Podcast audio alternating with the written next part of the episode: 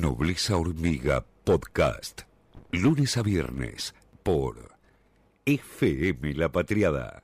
Bueno, vamos a hablar con Lu Bertoya, nuestra especialista en judiciales eh, y una de los que más sabe sobre el tema. De hecho, bueno, este, con acceso directo a esta base de chats que comentábamos recién. Muy buenos días, Lu, ¿cómo andás?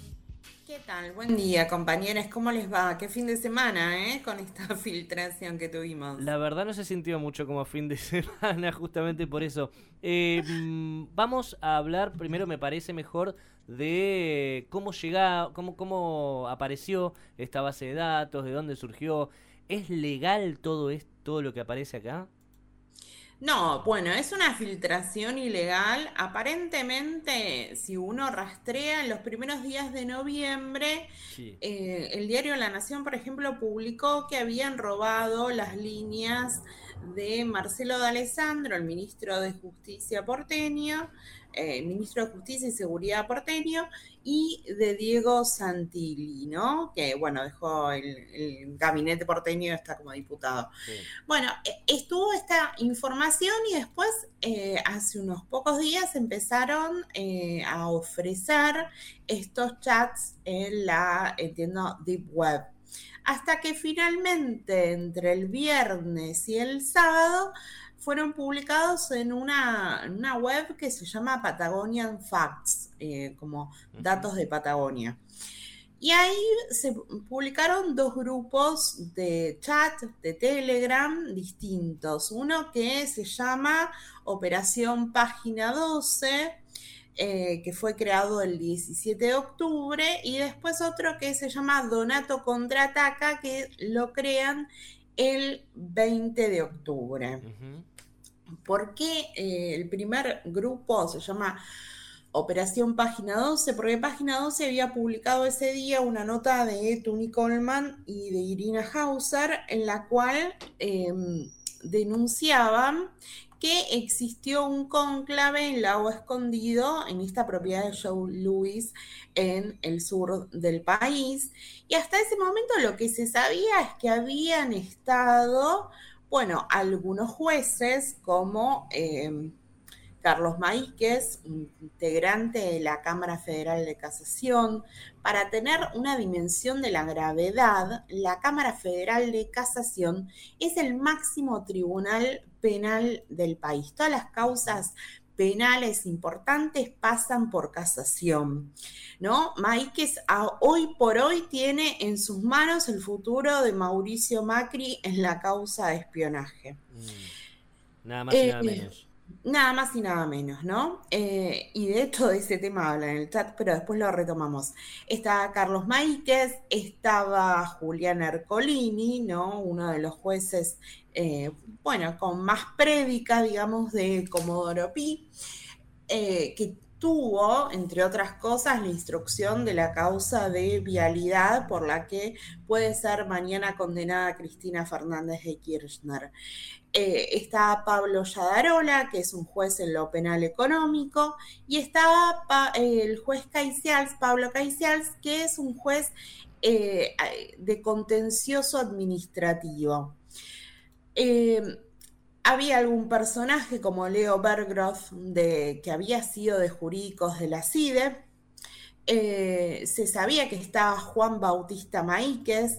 Juan Bautista Maíquez no es un personaje menor, es el fiscal general de la ciudad y además es el presidente de la Asociación Internacional de Fiscales, ah, ¿no? Como para tener un dato de los personajes de quienes estamos hablando. Y se sabía que había estado Marcelo D'Alessandro. Ese era un ruido importante porque eran funcionarios judiciales que estaban viajando en un vuelo privado eh, para irse en un plan de turismo con un ministro político de, eh, bueno, el gobierno de la ciudad de Buenos Aires, pero que además que todos sabemos que Horacio Rodríguez Larreta es un presidenciable. Eso es lo que se sabía ese 17 de octubre que crean el primer chat. Bueno, ahora cuando se conoce este chat, terminamos de saber quiénes más estaban y por qué este, se creó toda esta, eh, todo este contubernio, ¿no? Eh, estaban Jorge Rendo de Clarín y Pablo Casey, que también es de Jurídicos Institucionales de Clarín y es el sobrino de Héctor Manieto. De la lectura de los chats, ¿qué, desprendemos? Es que el plan de turismo en realidad fue financiado por el grupo Clarín. Y todo lo que sucede a partir de este hecho era tapar la presencia de Clarín y después tratar de justificar que se habían ido de viaje gratis, ¿no? Eh, ¿Por qué? ¿Por qué lo querían justificar? ¿no? En un momento Arcolini dice, bueno, este es el hecho denunciable principal. ¿Qué es lo que están tratando de justificar? Y bueno, que recibían dádivas, ¿no?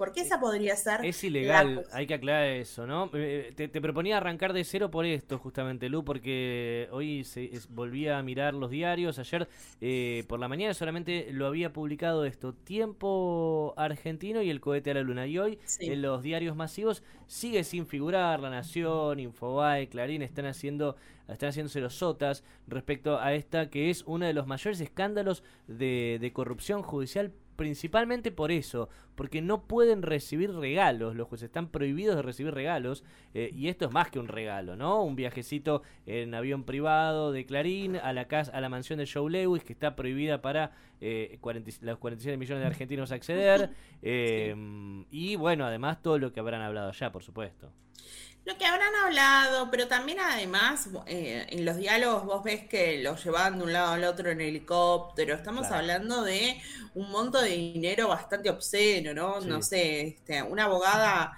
amiga me decía, me puse a googlear lo que valen los vinos. Yo como la verdad es que ese tema no entiendo nada, no, no lo hice, pero me decía, bueno, una botella de tal puede valer 19 mil pesos.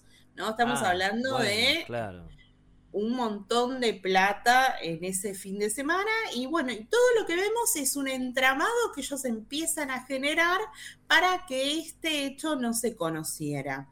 Mm. Em, entre otras cosas, bueno, ellos dicen, ¿por qué dicen que era una operación de página 12? Porque dicen, nosotros fuimos víctimas del espionaje ilegal, ¿no? Se montan sobre esa teoría, eh, acusan a la Policía de Seguridad Aeroportuaria de haber filtrado la información y en ese sentido, ahí empezamos a leer que también empiezan a pergeniar cómo vengarse de José Glinsky, que es el titular de la PCA, y entre otras cosas, eh, Porque bueno, asumen que la filtración vino de ahí.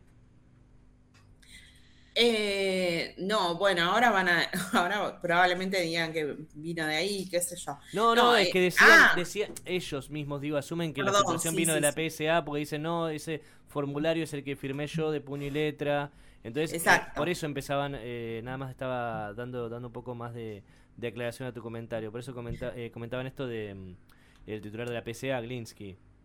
Exacto, sí, pero ahí también empiezan a hacer como un catálogo de posibles delitos, porque tenés amenazas, porque en un momento Alessandro dice, dame el gusto de irlo a buscar con un patrullero y hacerlo cagar, ¿no? ahí que decía, nos cargamos a la PCA, si alguna vez yo a ministro nacional la voy a disolver, ya la cuenta que algunos diálogos, que los corre de investigaciones, y todo eso se habla con demasiado desparpajo. Sí, ¿Qué, tal Lu? Buen día. Eso, eso ¿cómo va? Eso quería también eh, comentar, ¿no? Eh, uno lee los chats y es realmente con total impunidad todo lo que hablan. Esto que estás diciendo, como lo voy a hacer cagar, nos cargamos a la PCA, eh, con, con total impunidad.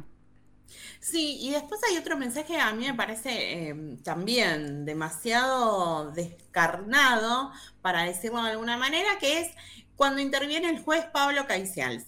Para conocer quién es Caicials, porque en general nosotros conocemos a los jueces de Comodoro Pi, pero no conocemos a los jueces de contencioso administrativo que resuelven todas las causas que tienen que ver con temas del Estado, ¿no? Uh es un juez que venía fallando de acuerdo a los intereses de Clarín, ¿no? Entre otras cosas, se había opuesto a la democratización de la justicia en 2013, le había dado una cautelar, no sé si ustedes se acuerdan, a un grupo de periodistas de Clarín en contra de la adecuación de oficio por la ley de medios.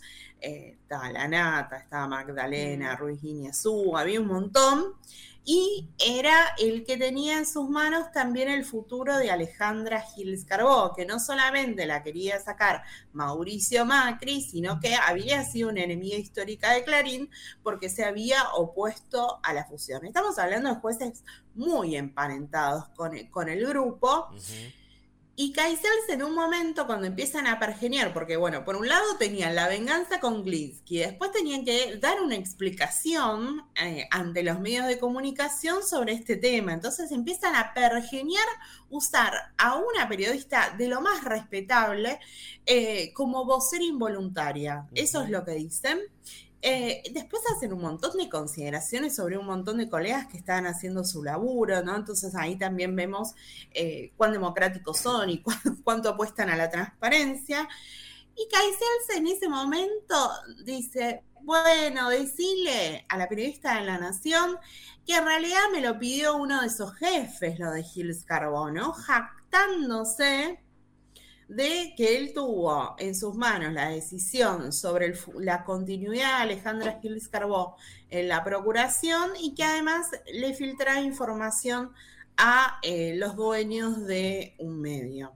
¿No? Eh, eso es, para mí es parte del desparpajo con el cual se movían eh, no solamente tratando de resolver su situación, sino también mostrando cuáles fueron sus vínculos, en dónde pueden influir, a quién le pueden cortar una carrera, que recordemos que entre otras cosas Alejandra Gils Carbó había llegado a la procuración con los dos tercios de los votos del Senado, ¿no? Mm. Y tuvo que renunciar porque la amenazaban, amenazaban a las hijas y demás.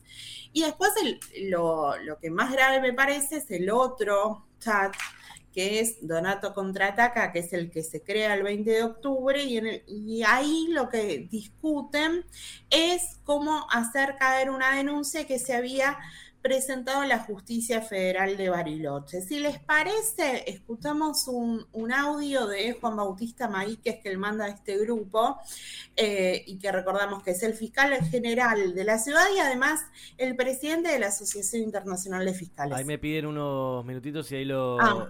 escuchamos, eh, Lu, pero bueno, estamos hablando todo esto de eh, chats, entonces, eh, privados Ahí lo, ahí lo tenemos, ahí lo tenemos al audio, lo escuchamos el que presentabas recién.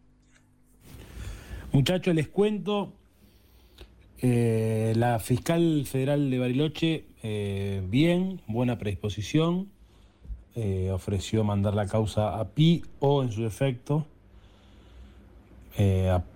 pedir o que aportemos nosotros o ella pedir a la empresa las facturas del vuelo eventualmente de la, del hospedaje con los que salieron los denunciados, digamos, sin Jorge y sin Pablo, y en base a eso cerrarla. Si todos están de acuerdo, avanzo en alguna de estas opciones. Parece, bueno, eso, una conversación normal entre amigos, entre personas que hacen esto habitualmente, pero lo que estaban ofreciendo era truchar facturas.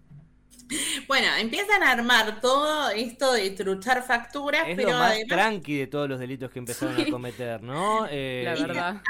Y, concertar con una fiscal federal como cerrar una causa, ¿no? Es muy grave porque no solamente ahí es tan complicado, está complicado este grupo, sino la fiscal federal que después este, el propio Maíque se explica es María Echepare, eh, también ahí coordinando y recibiendo instrucciones de eh, bueno, hay algunos jueces con mucha trayectoria, muy reconocidos, ¿no? Entonces, es la misma fiscal que persigue a los mapuches, a la comunidad mapuche. Es la misma fiscal que tiene la causa de los mapuches.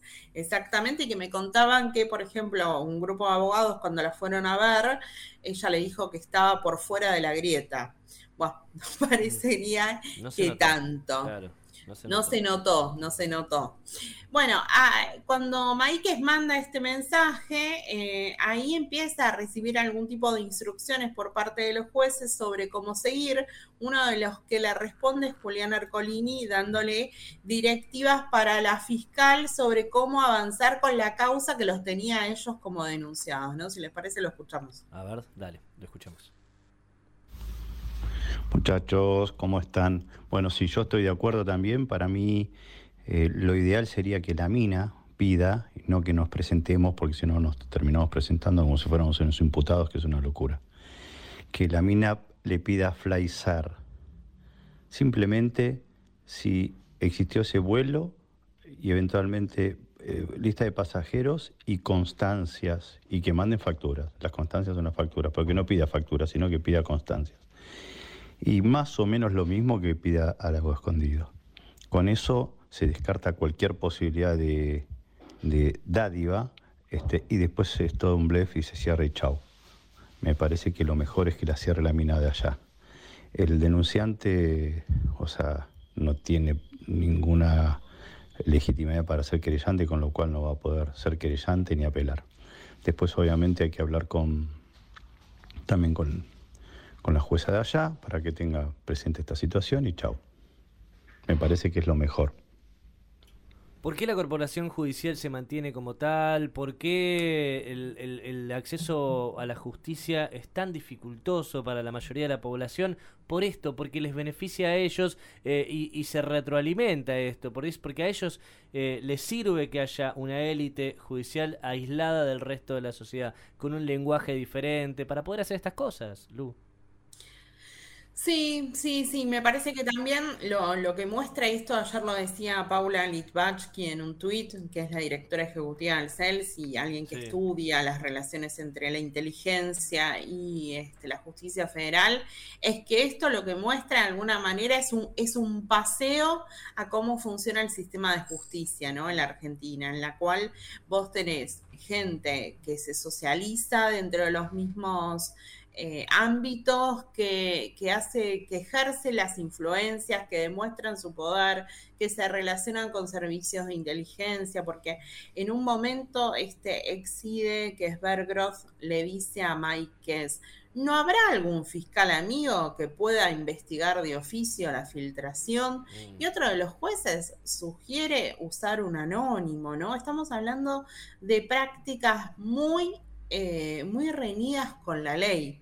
¿No? Ahí lo que estamos viendo es una cuestión claramente, digo, acá la discusión es si esto se podría usar en una investigación penal, yo no creo, pero eh, efectivamente lo que hay es una cuestión ética muy reprochable que estamos viendo cómo influencian en la justicia, cómo eh, preconstituyen prueba de manera irregular. Después, como este, va, en algún momento hacen que vaya a declarar el administrador del de, lago escondido, que es manipulan absolutamente todo para y declara de manera ilegal o sea declara miente.